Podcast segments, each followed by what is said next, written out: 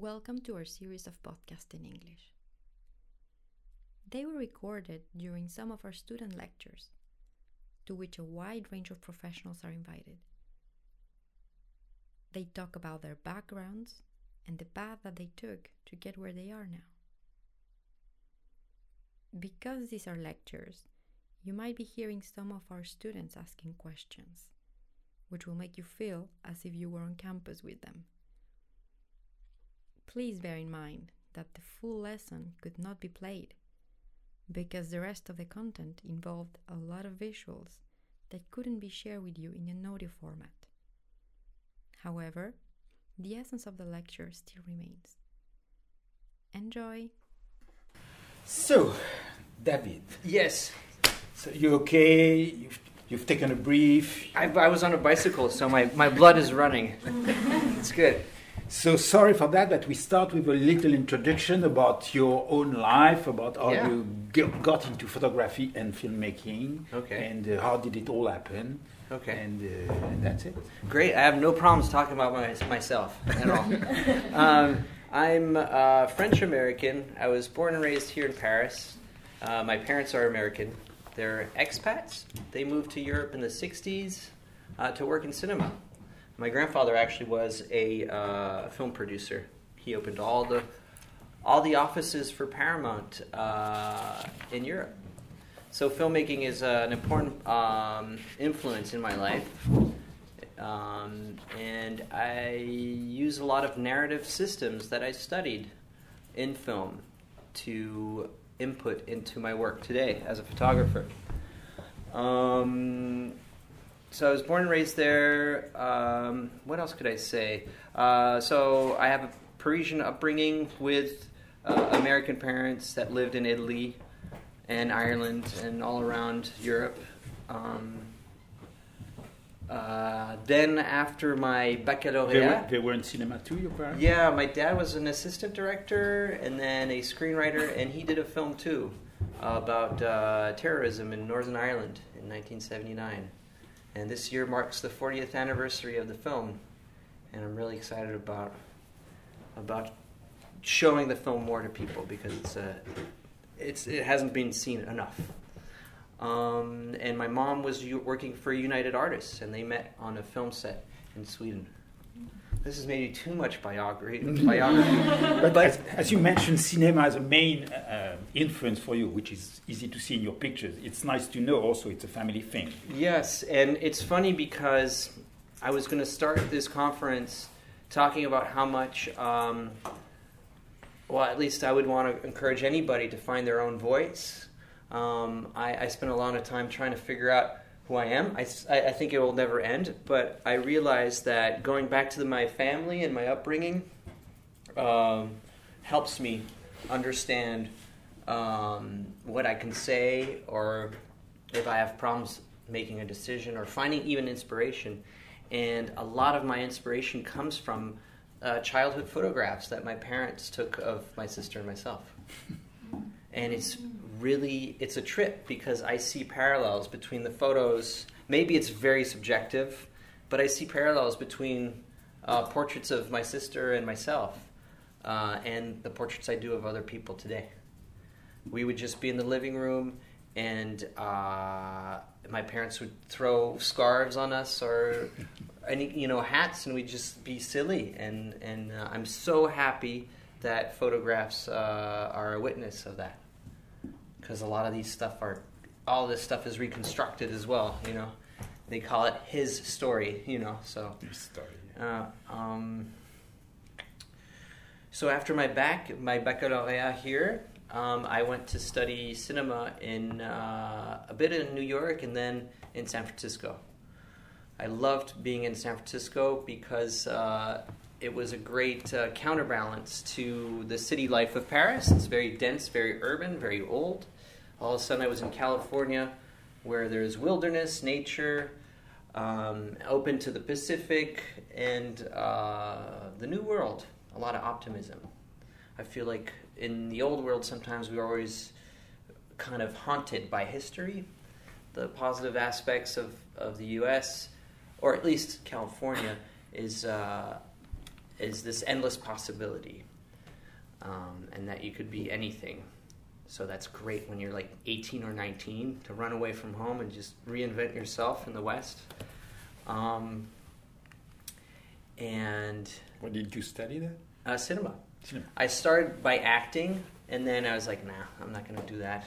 Uh, it was a bit too crazy for me. And then, uh, um, and then I switched to cinema, and I learned that I was getting really excited about holding a camera and trying to make stories. Um, and watching all these films, I used to work in a video store. I, I watched like three movies a day. We watched movies in class. I'd watch movies at home. Um, and we talked a lot about how these films were built. Uh, every aspect of mise en scène, uh, like music, costume, acting, uh, putting the movies in situation in the context of history, even like how film noir talks to the role of women or men uh, in post-war America, how neorealism came about, um, how French New Wave came about from the camera, cameras engineered during the Second World War. Anyway, I can keep going for hours on this stuff.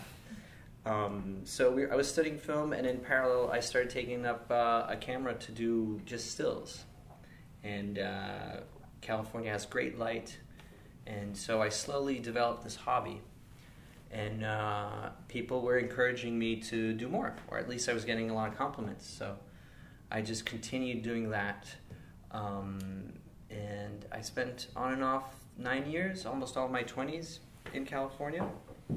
And I was being a bit frustrated because I was at a tipping point where uh, you either become like a fine artist over there, and it's very difficult to be an artist, uh, or at least a professional fine artist. Um, I've, I've, I've found, and and then this really commercial route, especially in the U.S., where the brands are so heavy and it's just extremely industrial. And what I was dreaming about, what I still dream about, is making books. So I decided to go and do a master's at, in Lausanne, at the École Cantonale uh, d'Art de Lausanne. Uh, the Swiss are known to make books, and uh, they're I think they're born with a graphic grid. Uh, going there, so I did a master's for two years and was um, um, paired with uh, graphic designers. We had a master's of art direction, so that makes photography and uh, graphic design, um, which uh, which confronted me with all this world of typography that I was not too familiar with, that I oversaw.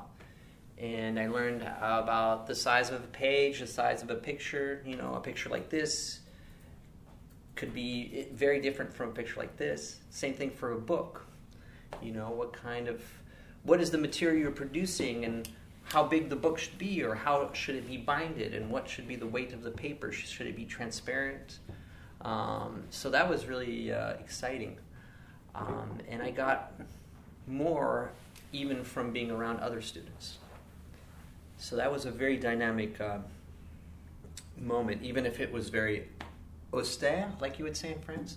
Uh, uh, Switzerland was definitely not the Robin Hood life that I was having in San Francisco. Um, so I, I became a kind of a, a, a, a Monk. monk. And, No uh, one believes you. it was tough. I was I was working part time in a kindergarten school, working with children, trying to pay uh, for school. I did the masters when I was 29. Everybody was much younger, so I felt uh, kind of strange. Um, but it was the perfect transition between uh, California and moving back to France. So after two years in Switzerland, I came back to Paris, and um, I started uh, picking up any kind of job I could. And I naturally gravitated towards uh, film because our friend in common, Julien Pujol, uh, very young, talented Swiss American filmmaker, uh, had a lot of work, and he would give me extra uh, like fashion films to do. And um, from there, I was just helping out, and then I got more work. And uh, I probably met you and Christophe uh, around that time, because Stefan and I know each other from working commercially, um, probably around 2015, 2014. And um, so I would do this work and then try to develop and push my own photographic work on the side. And things kind of happen naturally. Uh, one one job led to another, and uh, I also signed with an agency in 2015, uh, which has allowed me to have support uh, with productions and decisions and whatnot. It's funny because most of the photographers have, have slowly switched to, to film and in fact video Yeah. because of the the commercial things they were asked to to do. Yeah. And in fact, you you've done partly the contrary. Yeah. You've started filming and then switched to photography slowly, Yeah. which is interesting. yeah, I find photography m- m- m- more suited for myself. Uh, films are extremely dense with a lot of um elements and moving elements. You know, I feel like if you take enough photographs, there's a good one, there's there's a bad one, and then. But a film, there's music, and then there's the attitude of the model or the actors.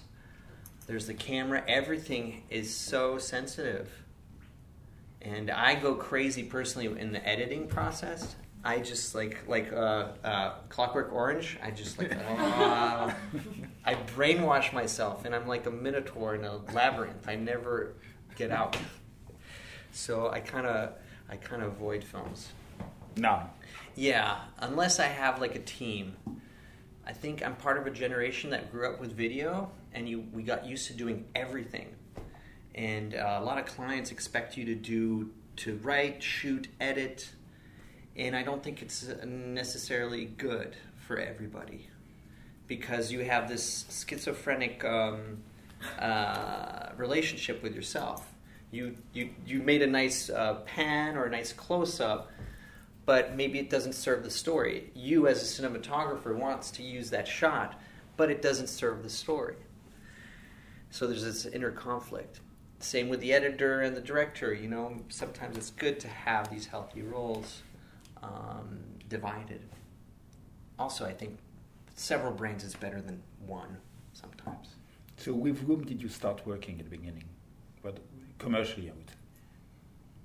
Um, Can you quote a few? commercially, the the photographic work. Both. Um, well, I also had, I had, I must say, I, I have, I'm probably here because the, some of the relationships of my life.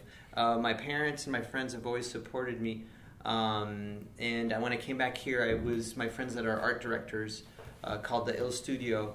Uh, I grew up with them skateboarding. They had an office, and they let me stay and work out of their office for free. I slept on a lot of couches as well, uh, but I, I did a lot of I did some photos for them, and uh, commercially it just happened organically uh, a lot through Julien, and then a lot through the internet, which just happens to be a wonderful place for anybody to have exposure and express themselves. I mean, back in the day, I think only 12 people, 12 white men were doing films.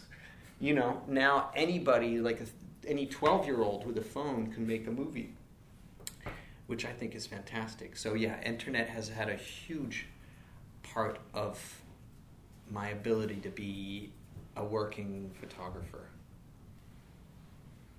So among the people you, you have developed a, a real relationship, I would say not just uh, working from time to time. There's, of course, as everyone knows, your friend, Yeah, Simon Jacquemus. Simon Jacquemus. Yep, we've done five campaigns with Simon, um, and um, I we had friends in common, but he also had seen my work online, and uh, um, yeah, it happened very organically, and it's probably the best working relationship uh, I've had in my life. Uh, extremely symbiotic and and uh, and uh, uh, I always uh, really like what uh, he is offering as a message overall. Something really positive and sunny. And I must say, he's a genius, really, all around. Also, because he allows himself to surround him with other people that are smart and he can identify actors that can help him and that he pushes too. I think that's the key to success as you grow older is is building a team. It's not about one person. I think maybe when you're young you want to prove that you're the best, that everybody should look at you, but the only way for you to grow into something great is with others. That's what I truly believe. At least my, the best work I've ever done is with other people. So can can you explain a little bit more how you work with with Simon? Um, it's it's a it's all very um, uh, it's all very natural. If I mean, he's come most of the times, if not every single time, with the high concept, with the idea of shooting nudes, black and white, in Camargue, uh, with doing a drone uh, video of a human sculpture, uh, with collaborating with L- Willi Dorner, uh, Austrian artist who does human sculpture, with doing uh, Santon uh, figurines. So he acts really as the art director, if not more, because he is very. He's a very good photographer himself. He has the eye. So my role with him, and I love that, is that I try to do my best to satisfy, to yeah, to satisfy his vision. I'm there really to, um, because it's one thing to have an idea; it's another thing to get there, and hopefully on the way we get surprised with accidents. Like on the Bomba uh, campaign, we shot at sunrise and it was great. There's if you look closely at her face at asa's face she has a cold temperature on one side and a warm temperature on the other side. And that's something that makes me really happy. We didn't plan for these things. So i listened to a podcast about anthony bourdain the other day or helmut newton i forget one of them too and and and they were some one of them said it was it's all about accidents you create yeah of course it's a romantic vision of things. But not to dwell on this idea but to come planned come very prepared but allow yourself to be open and to, to observe what could happen. And not be focused on on what realizing. yeah because a lot of stuff is going to happen it's going to happen real quick and it's funny, uh, yeah, sorry. it's funny because sometimes when I, I pull down my camera and I, you know, I'm like, okay, thank you. I see the expression in a model's face that is way better than the last half an hour because she was, you know, posing. So now, this is a good trick for all of you now. Now you go, okay, thank you, and you just hold it right there. Because you'll get something real. And, uh, it's about provoking these accidents too. You can be kind of mischievous that way, building traps, but you know, cute, elegant traps. You know, cute. and you have proof. I got you. yeah. Um, can you compare the kind of briefing you, you've got from someone as creative as Simon, then to the kind of briefing you've got from normal commercial brand? And the way you, you answer to both solicitations? Um, well, Simon and I have grown into friends, so we've done a lot of work texting. Um, he also had a wonderful girl that worked with, with him. She's in the South now, but Marion was kind of like a great buffer between us. Um, but we would send each other movies and image references.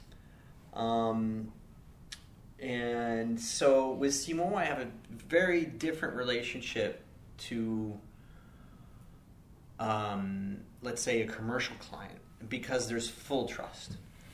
Uh, and I totally trust his vision, and I will go blindly, you know, anywhere he wants to go.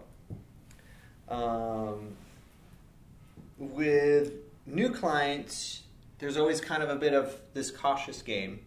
Um, um, but um, if you work, let's say, let's take the opposite. If you work with an ad agency, the ad agency will build a, a very long PDF, very specific, down to the, the aspect ratio of the deliverables. Now you have to do Instagram story deliverables, you have to do this and that, and then you end up like I don't know. You end up shooting with a wide angle, 100 you know 100 meters away, so they can cut in every asset, which is very frustrating. But um, you do calls, you talk and reassure everybody. Um, You send back a mood board of yourself. you send back a mood board, but sometimes these ad agencies have done all the creative, and you're like, why are you calling us? Um, but um, I guess the editorial is a bit fun because um, an art director for a magazine will say, okay, Stefan, David, we have 12 pages. We need to shoot winter clothes, or we need to do a bag story. What do you got? and from there the creative is fun because you assemble your team um, and you have a, ti- a dialogue usually with the stylist and it's very collaborative you're like okay well if it's a backstory let's have balloons because it's the it's the opposite let's play on this vertical uh, volume um, thing um, and let's do it on sand dunes because we have these same volumes that kind of justify all these like formal shapes. Um, and it develops with the clothes too. You're like, hey, this nice dress, it's white. Let's have it contrasted against a black environment so we see her. Or opposite, let's make her disappear. So let's put tone on tone. Um, You have that freedom even when you work with American Vogue, for instance. this is incredible what happened because they took the edit um, that we suggested. A lot of clients, you, you know, I was talking about trust with with Simon. I, I get the I get my roles back. I give I show everything to Simon. I'm like, pick whatever you want. Um, because sometimes he'll make choices that I don't make, and sometimes I make the bad choices. Sometimes a photographer is not the best editor. Um, but with a lot of clients that I don't know, you have to be careful because I've given bad pictures because they're like, okay, that's great. Can we see a bit more? And you're like, yeah, sure. And then you show them the bad or the like not so good, and they're like, okay, great, because they want to be part of the creative process too. This is incredible because I usually do one PDF with suggest my suggested edit, and then I do a second PDF with alternative edits, and I try to keep it not too much, maybe like let's say three photos per look. Because you don't want to like flood them with everything and you want to you have a vision too. And um, but very often the client will come back like this is great can we see more? And so there's a little moment of negotiation and this is where a big topic for me uh, seduction has to occur. You don't you want to avoid the antagonism and you want to sed- seduce and explain in a constructive and elegant manner why you might want to consider this idea. My idea. Um, i think that's an important thing is and, and to maintain also a healthy relationship uh, and a cordial one um, in, in these interactions because i've heard and i know a lot of people get into uh, pretty intense conflict um, and once once that conflict is entered everybody's blind and is holding their position. Everybody's playing defense, and it becomes it, it becomes very difficult. So Anna I'll fo- Wintour Yeah. accepted the eight images that were the suggested edit. And I've had like much more smaller magazines being like uh, difficult. And do you also go far into the the post production thing, the retouching and the, all the work afterwards? Um, I think a lot happens each in retouching, but I, I, I print my my images. We print them uh, traditionally, so I use chemicals and paper, and then we scan the paper. But a lot of times you have to also uh, boost the contrast for the digital. Um, retouching has an important part, um, but I'm more about taking things away than adding things in general. And the problem with digital is that there's so much latitude that you can spend endless, endless amount of time uh, editing. And uh, um, what was I going to say about Post production? post production? Yeah, I think also, I like to shoot film because I uh, I'm more with my subject than looking at a screen. And when you're looking at a screen, you're projecting yourself either in the past, what you did before, or, or the future, what you could be doing. And you're always just there when you should develop the chemistry with your collaborators and your subject. And also, this film stuff allows the client to kind of surrender to and allow trust to occur. And I'm very lucky that a lot of clients these days uh, give us that trust. You have some clients who refuse you to, to work on analog? Yeah, I worked with Stéphane Barnier on uh, Petit Bateau. no, but that we had a lot of images to do. Um, I've had, I have less and less. I really regret we did a big Rimowa LVMH campaign. And there was a lot of negotiation going on. And they were difficult, the ad agency, very difficult. And we surrendered and we shot on digital. And I regret it. I regret it to this day. And it's one picture at the end. We did three Ah. of the series. I, it, but lately, I've been experimenting with composite montage, um, where I photograph several times uh, uh, something or area, like keep the camera on a tripod, and then assemble several photographs. We did that for a German magazine because we had this indoor outdoor situation. So we had to expose the light for indoor and outdoor. And then also you can put people in different places. So I've been doing a lot of that. So then that you have to do yourself. not- Yes. Yeah. We take several photographs and we juxtapose them. I- I really have nothing against digital. I have nothing against a lot of post production. As long as you're saying something and you, and the mechanics are invisible, I think that's something important. Is that when somebody looks at your picture, they're inside and looking at the picture. But if they're like, "Oh, this is what they used," or "Oh, I can see that," um, so there's no rule. That's that's great. There's no rule. Can I know it's difficult to, to explain that, but can you explain a bit the way you direct the people on the shooting? Because on the shooting we are a lot, as everyone knows. Yeah, yeah. So how, how do you describe your role with all those people around? I bark like a dog. um, well, first of all, I try to assemble a demographic, uh, a, a team, a group of people that I, I, I find is positive, that will create a chemistry of being on a cloud, having a good time. Um, and if I identify somebody that is a bit you know, breaking the zone, I ask them maybe to step a bit further away because we don't need anybody on. Not everybody needs to be on set. Also, I make sure that nobody is really behind me besides like the very important people. Because when you're trying to connect with one person, if there's 50 of them behind on their smartphones, it's it's hard for you to, you know, let go. Um, and I do my best to connect with the other person in front of the camera, make them feel comfortable, but not in a fake way. Be really interested, and and also identifying the models if you can, with whom you you already have this connection, invisible connection. You you you like I I can relate with this person. I don't know why. So talking and in uh, in trying to connect. And I often tell the models like you don't need to try anything because as soon as they put on a show, it's hard to get out of these. Uh.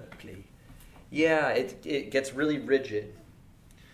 It, this is the part, the most difficult thing I think, and I'm really trying right now to figure out these tricks, these beautiful, cute traps, um, in trying to create the spontaneous attitude. Because you come to these shoots with all this set design, all these clothes, and all of a sudden, like the girl's like,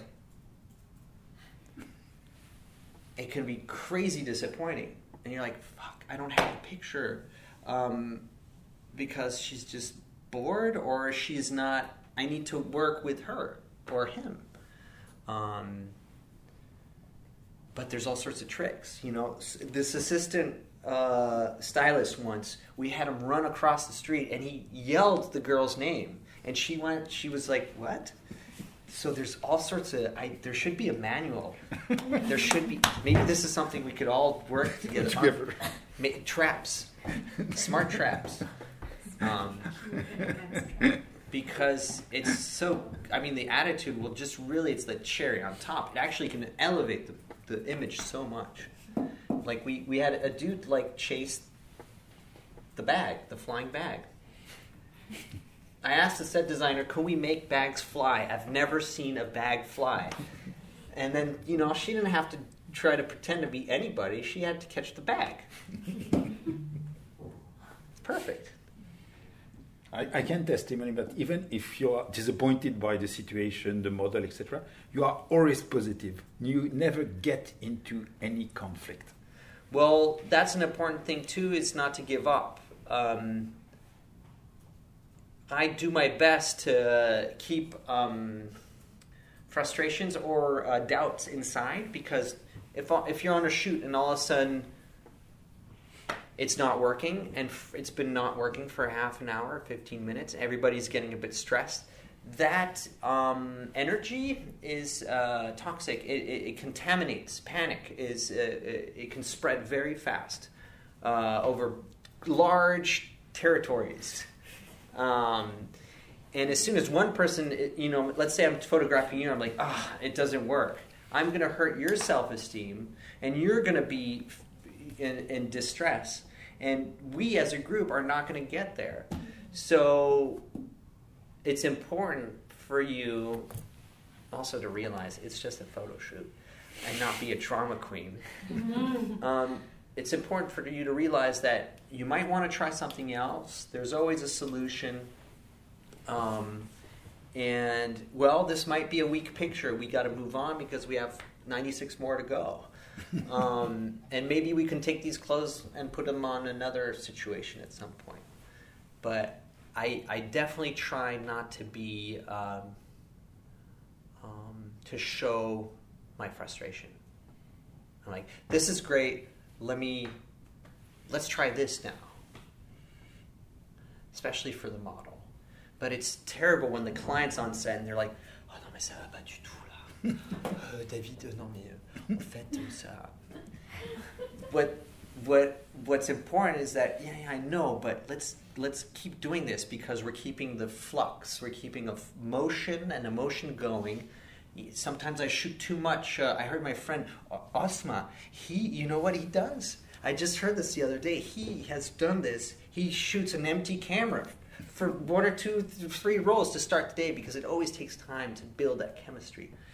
And this guy, he just, oh, okay, cool, just to warm up. So it's important not to, I think energy, it comes down to energy and building that as a group. And if you come in as an angry, like, angry, spoiled child, all the attention is going to go to you and not into the project. It becomes an ego thing where I'm not happy. Um, you know, it's like, it's more like, hey, there's plenty of food. Oh, you don't like this? Oh, I have some. Of the, have some of the carrots, or you know, there's some orange juice left too. You know, so that's how you should look. I think how you should look at life in general too. Peter Knapp told me a story about what he was doing in the 70s. It was, it, it was the beginning of having too many people on the sets, eight, late 70s, beginning of 80s. And uh, in fact, he asked the model to come very early. He shot what he wanted to shoot before everyone arrived.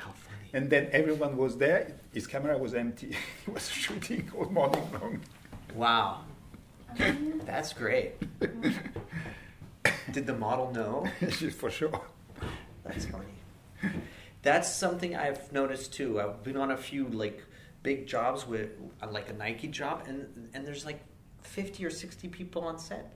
Everybody's not even there because they're on their phones. I'm like, why?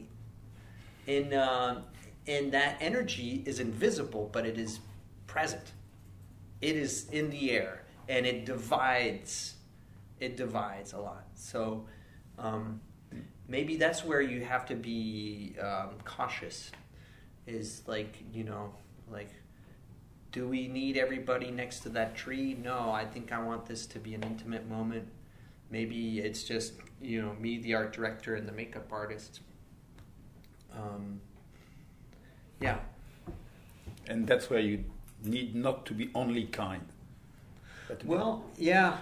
No, some I've I've sometimes I've turned my back and I'm like, you know, but I I go to the producer before the shoot, and I say, okay, these are five things that I have a hard time with.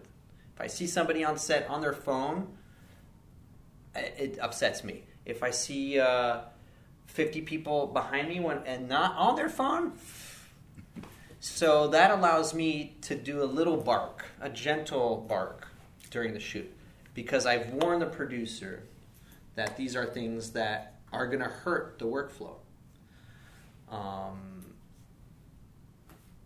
but it's important to communicate and be able to, to say these things and not be reactionary on set. And that's what's growing with experience allows you to hopefully assimilate and make things easier because you just want next shoot to be better.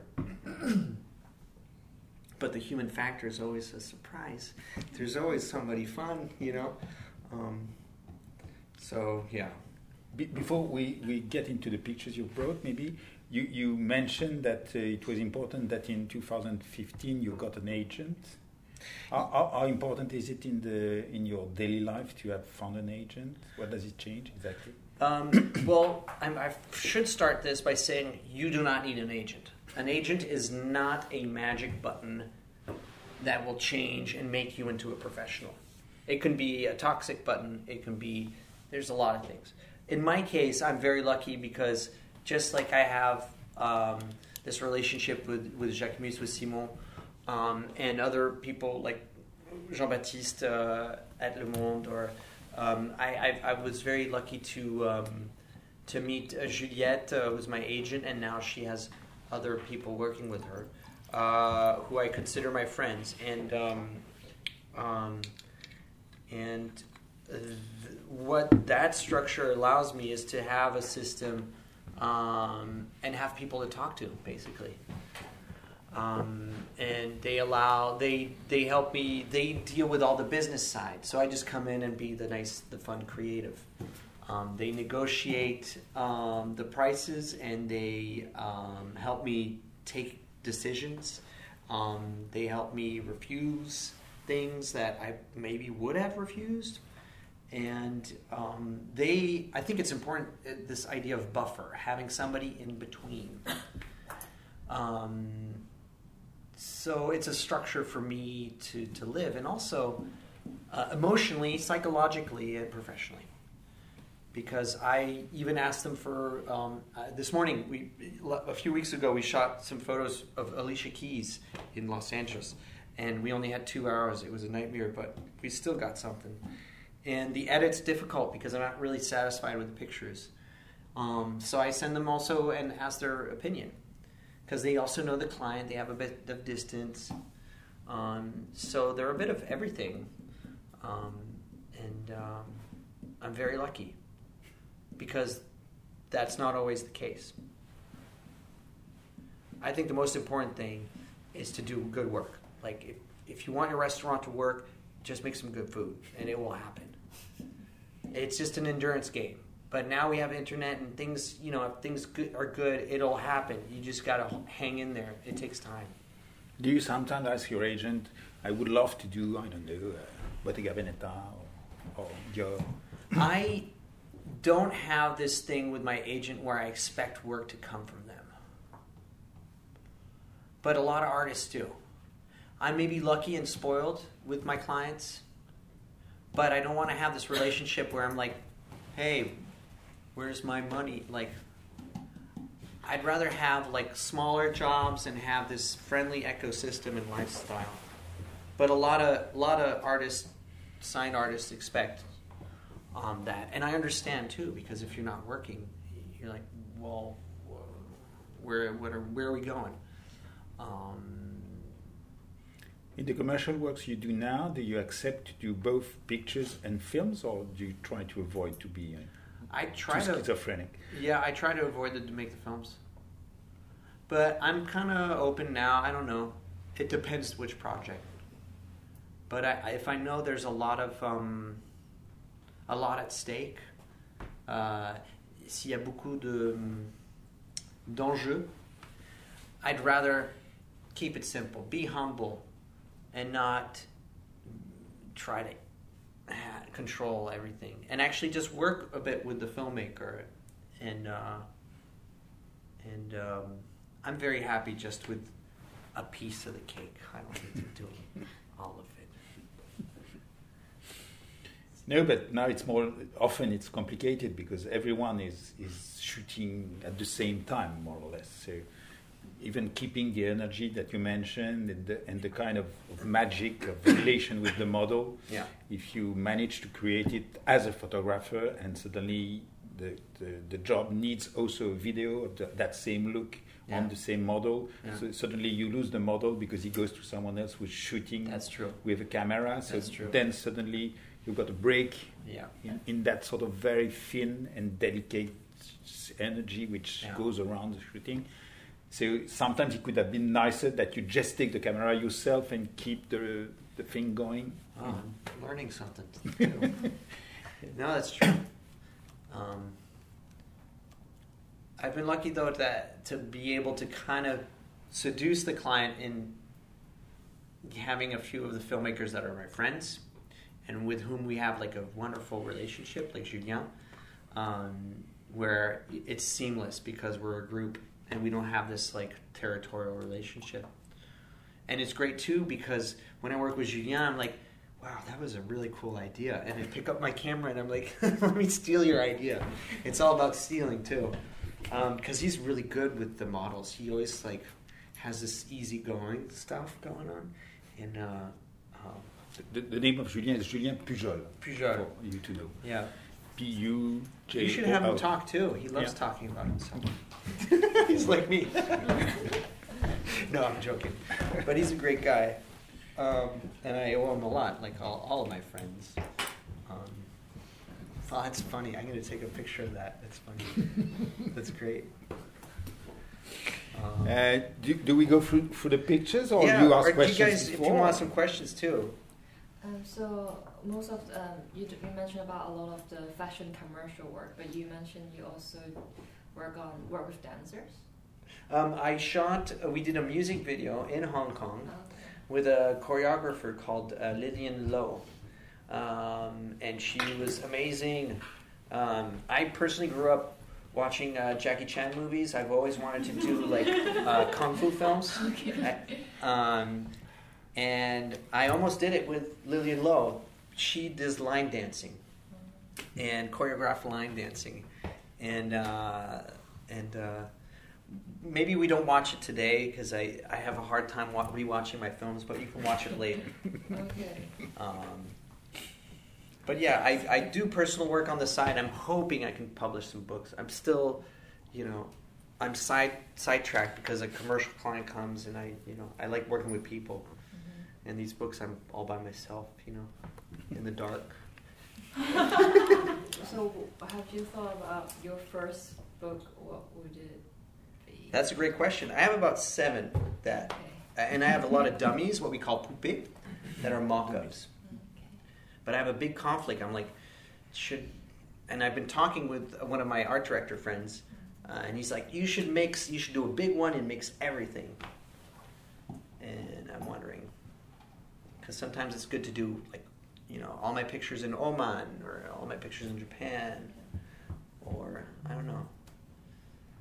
And also, when uh, you started photography, but how do you know that you immediately want to go in fashion? Because you have such a I didn't know. So how?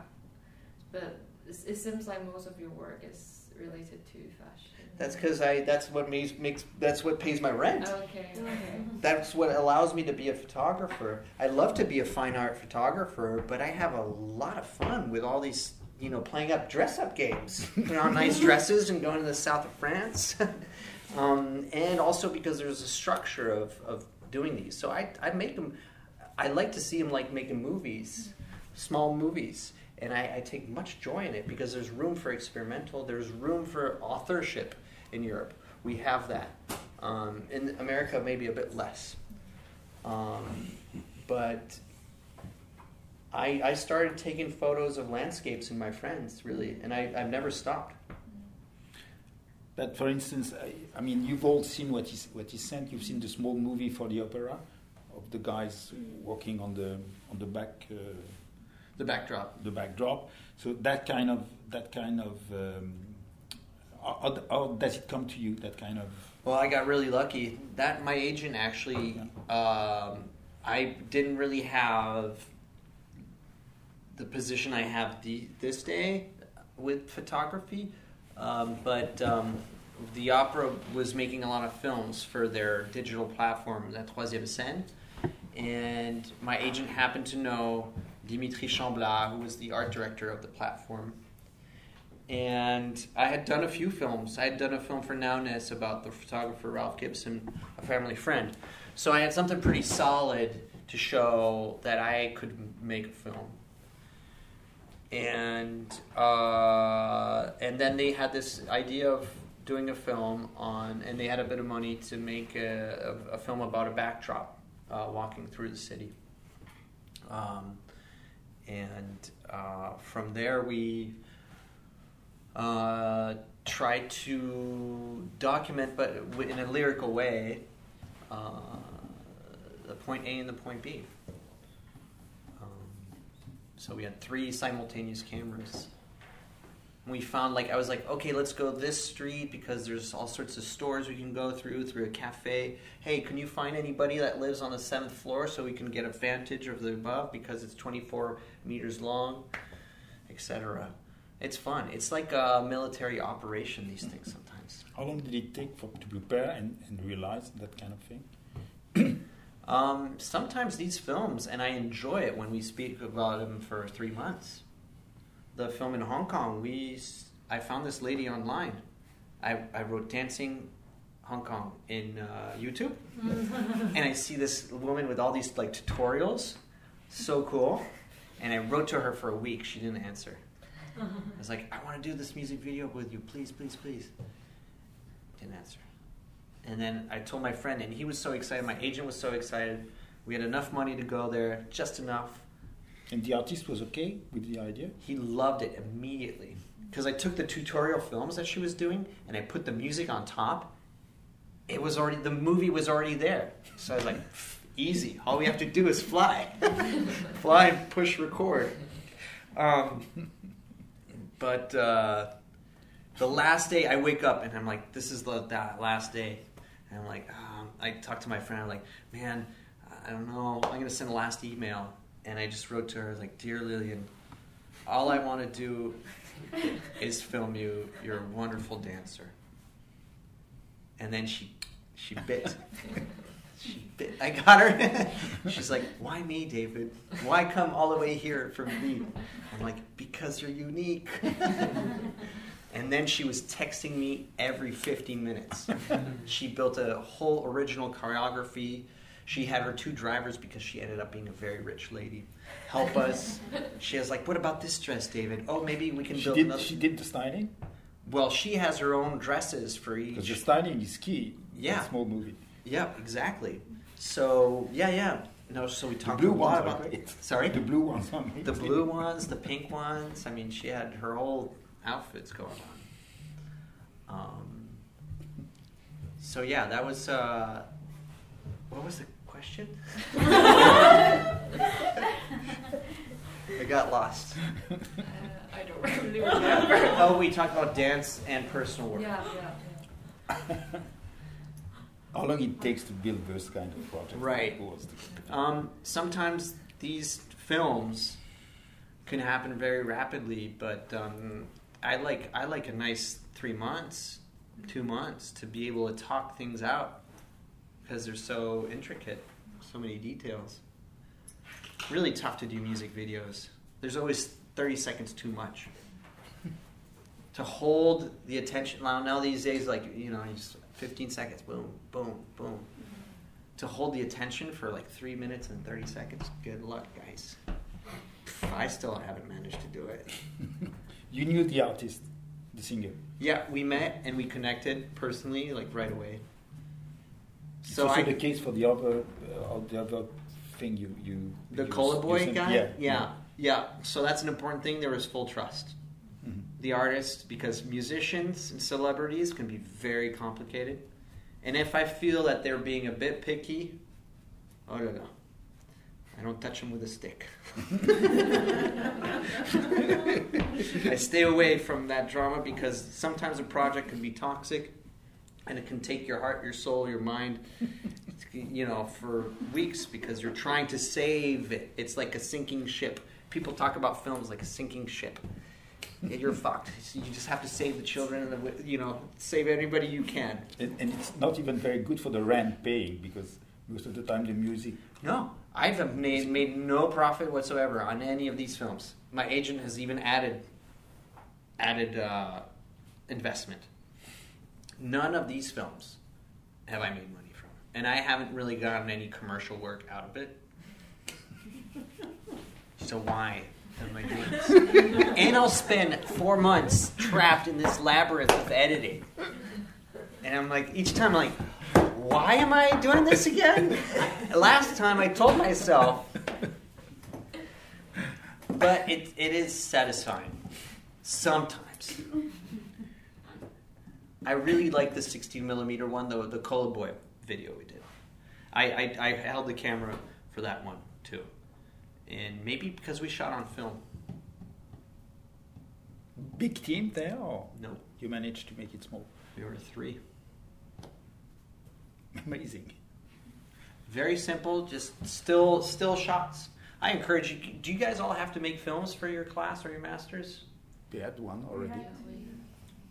I encourage making a film with no movement whatsoever. Still film. Watch uh, Ozu's Tokyo Story or, you know, Robert Bresson does camera movement, but like I like these rigid dogmas that allow you to, you know, um, just populate the frame graphically. Do 15 shots like that, very subtle things. People drinking coffee, one one shot here, next shot there, one shot over there, one shot close. Boom, got a great film. Just just drinking coffee. Sometimes eh, getting like uh, trying to do everything in one shot, you you're not seeing anything. I think I don't know.